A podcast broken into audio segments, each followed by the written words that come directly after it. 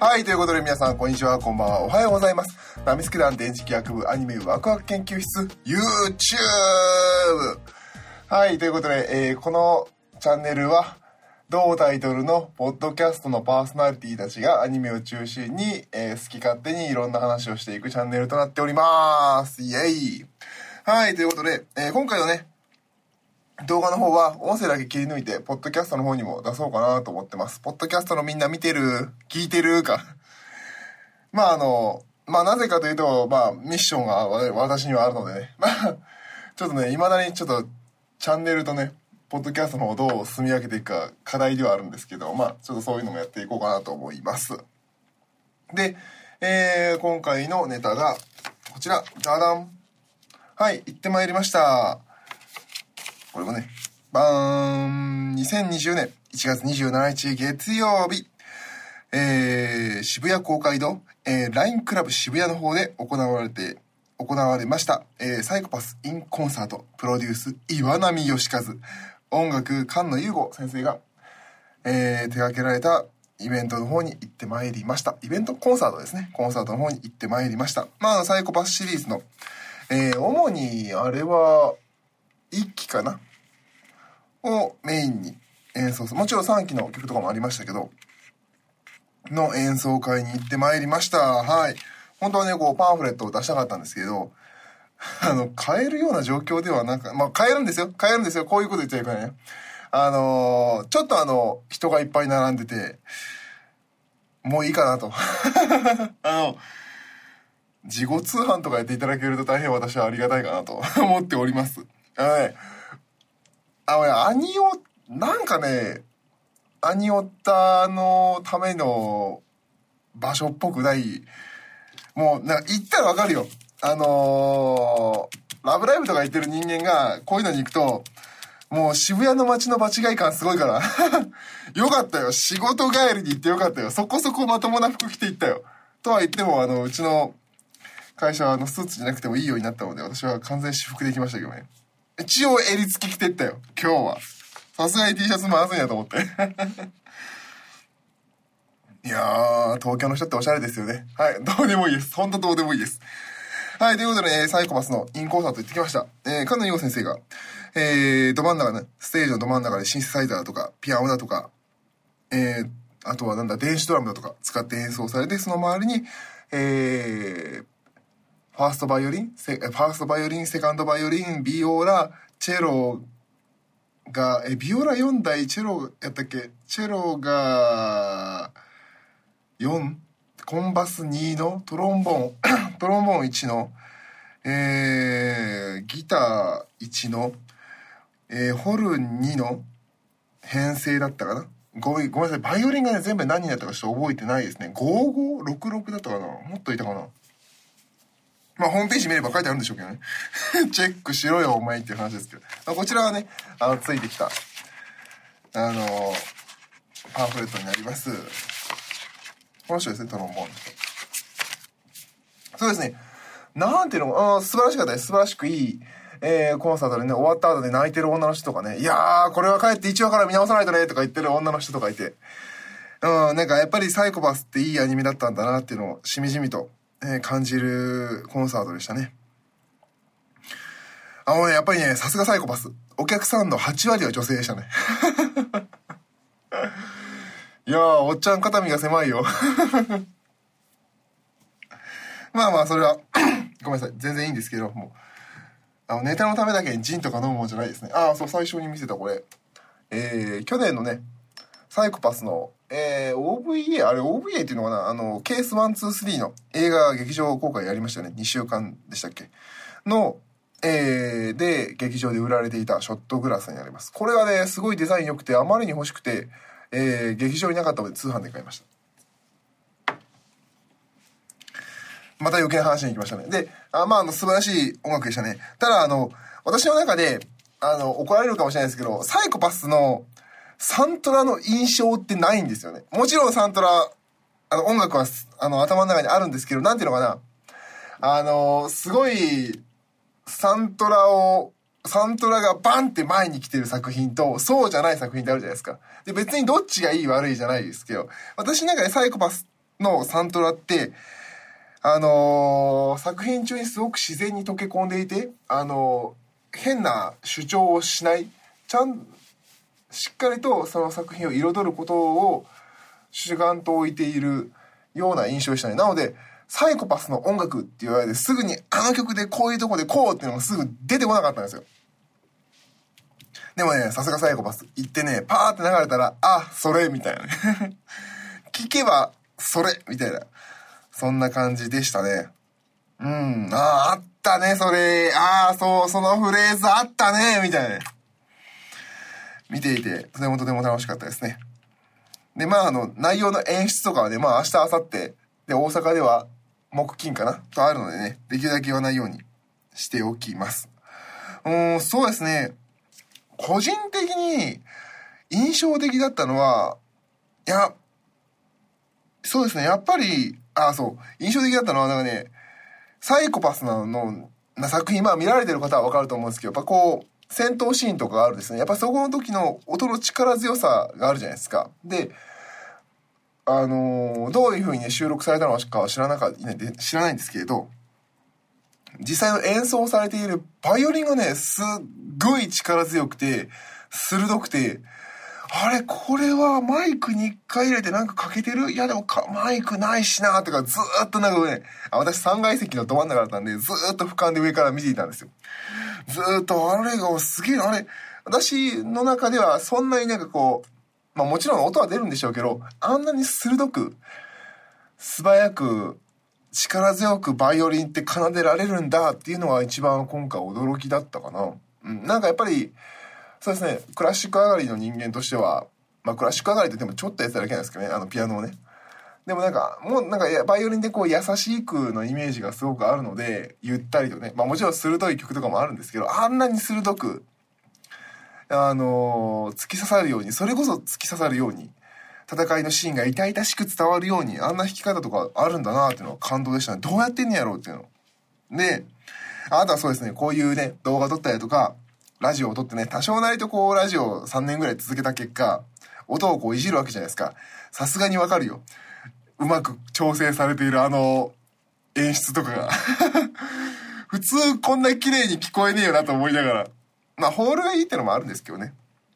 うん、見事だな、やっぱりあの、プロデュースのね、岩波先生の力だとかも、見事だなっていう感じでしたね。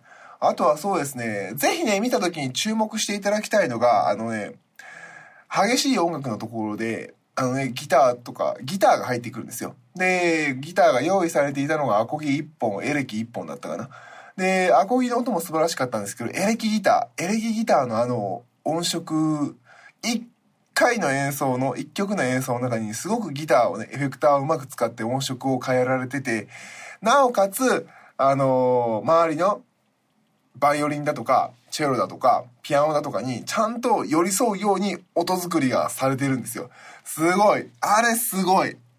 あれがね、すごくすごく印象的でした。あんなに歪ませたギターを鳴らしているのに、ちゃんとバイオリンの音が前にあるみたいなね。そういうところをね、あのーこれから行かれる方はね、えー注目して、一つのね、注目してね、聞いていただければなと思います。うーん、そうですね。まあ、あとね、あの、行く予定ないよってやつは今すぐチケット買っていけ。わかるよ。わかるよ。平日のね、夕方6時半スタートっていうのは結構きついよね。私も、確かにこれ最初発表された時、平日だったんで、行けるかどうか微妙で、申し込まなかったんですよね。で、あのー土日かなまだチケット余ってるからって、こう、柳さんが一生懸命宣伝されてて、で、もう一度こう、もうその時はもうスケジュール忘れてたので、もう一度見たら、あ平日やんとか思って。ねたまたま、たまたま今日だけ私、いつも常駐先ではなく、あの、本社の新宿のね、あの、自分の会社の方に戻っている日だったので、ああ、ならギリ間に合う、え、電車走ればと思って調べたら、まあ間に合ったので、まあポチッとしたわけですけれども。まあ買ってから一瞬後悔しましたよね。雪降んじゃん、この日ってね。まだ降ってないですけど。いやー、まあね、特にあの、天候に左右されることもなく、えー、楽しく見て、楽しく帰る。まあね、雪降るってのもあって、こう、最後ね、終わった後すっげえ並んでたの人が。わかるよ。あのコンサート聞いた後だったら俺もパンフレット欲しかったもん。超欲しかったもん。岩波さんがこう、映ってるパンフレットでもでも必須じゃん、みたいな。でもね、雪降る前に帰ろうっていう心のもね、年ですね。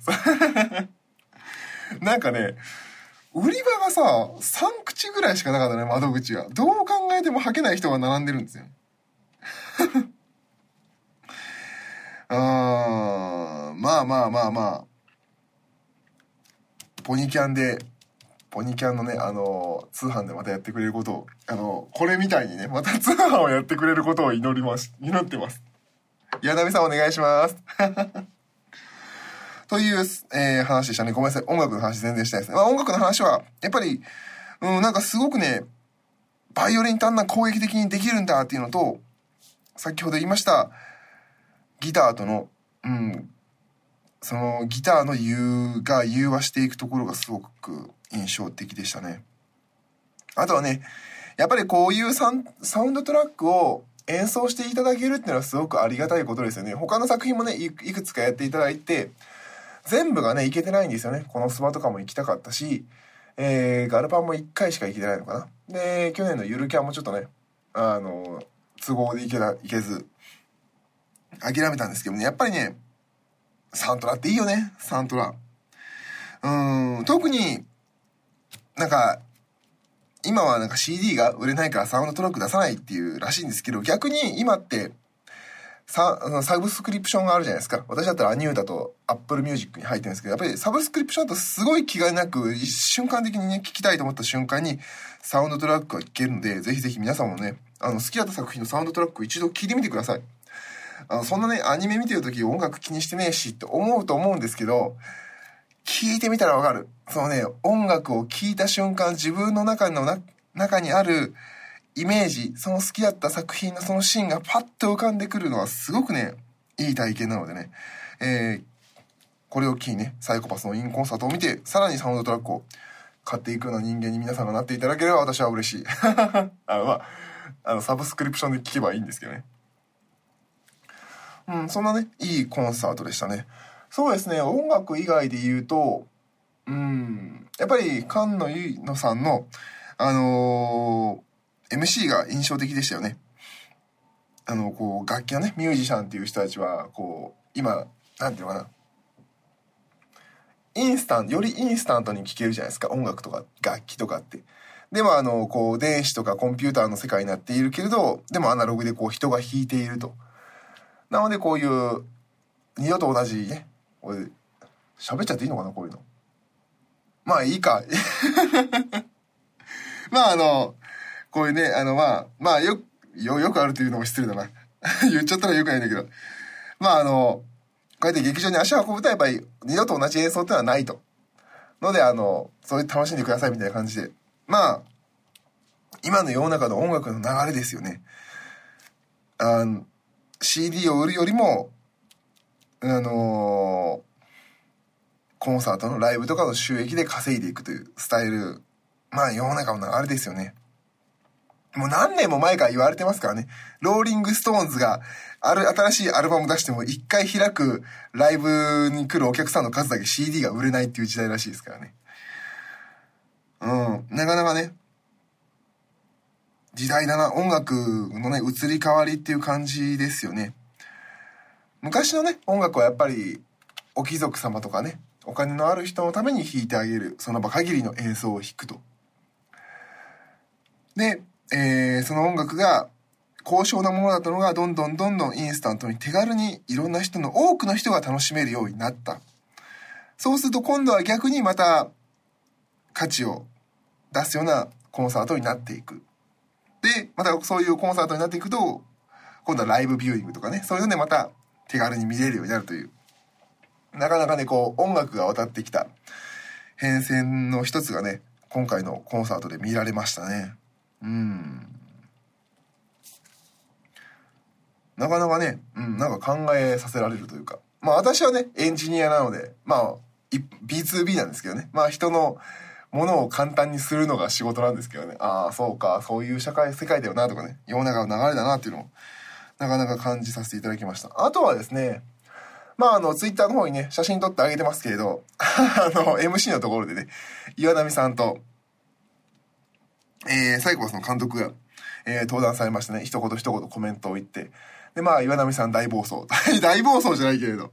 みんな、あの、スタッフの人ダメって言ったけど、今ここ写真撮っていいから、みたいな感じで、えー、写真を撮らせていただきましたけどね。あの暗い場所じゃスマホじゃ撮れねえよ、3階席からじゃ。もう拡大したらガビガビでした。やっぱりあの、岩波さんがね、ああやって、もうだって、プロデュースですからね。プロデューサーですよ。プロデューサー業にあの人はもう行きましたよ。うん。まあもう、でもそうですよね。私が2011年に上京してきて岩波さんをね、イン、あのー、ユーストリームを見て、ユーストリームですよ。あの頃は。YouTube じゃないんですよね。ユーストリームを見て、ね、あの、こんなことやりたいみたいなこと言われてたのが、もうものの10年。もう10年、10年くらいかな、9年で、ここまで来られてますね。さすがですね。で、まあ、音に価値を持っていただきたいっていう岩波さんのね、まあ一つのね、あのー、今回の結果、形、えー、アウトプットなのかなっていう感じがしましたね。なんでかっていうと、すごくね、なんかね、岩波さんが出てきて、撮っていいよとか、一生懸命喋られて、みんなお客さんを楽しませようと。この後は、ノリノリの曲来るからみんなももう、ふーとか言っちゃおうぜとか言って、ね、ここまで言ったら怒るかな 明日楽しみをしてる、楽しみじゃなくなるな。ごめんなさいね。まあ、すごい楽しいのでね、みんなあの、この、私は薄っぺらい言葉なんでどうでもいいから、あの、チケット買って行って。で、えー、の、まあね、チケットがね、あの、なんだ、まだ少し余ってますと。で、完売にしたいっていう。ぜひ買ってくれみたいなね。一生懸命こう、岩波さんが頑張られてるところがなんかすごくね、手作り感のあるコンサートっていう風に感じたんですよね。もちろんね、すごくあの、サイコパスっていうタイトル使ってるから全然、そんなに岩波さんの手作りってもんじゃないんでしょうけれど、うん、でもなんかすごく、うん、ホームメイド感は感じましたね。だから、うん、だからこそかな。だからこそ、すごくいい、えー、コンサートではな、コンサートだったのではないでしょうか。うん。いいよね。サイコパス面白いよね。みんなも見て。そんなところかな。まあね、あのー、我々ナミスケ団はね、あの、岩波さんがね、今日ステージで写真撮って SNS に上げて、みんな宣伝してって言ってたので、頑張ってこんな動画を撮ってみました。大丈夫かなこれ。はい、ということでね、えー、今日は2010、2020年、もう20年ですね。1月27日月曜日、渋谷公会堂 LINE クラブ渋谷で行われました。サイコパス in コンサートの、えー、感想でした。パーソナリティは私、電磁気役でした。どうもありがとうございました。あ、この番組が、このチャンネルが良かったと思う方は、いいねボタンとチャンネル登録よろしくお願いします。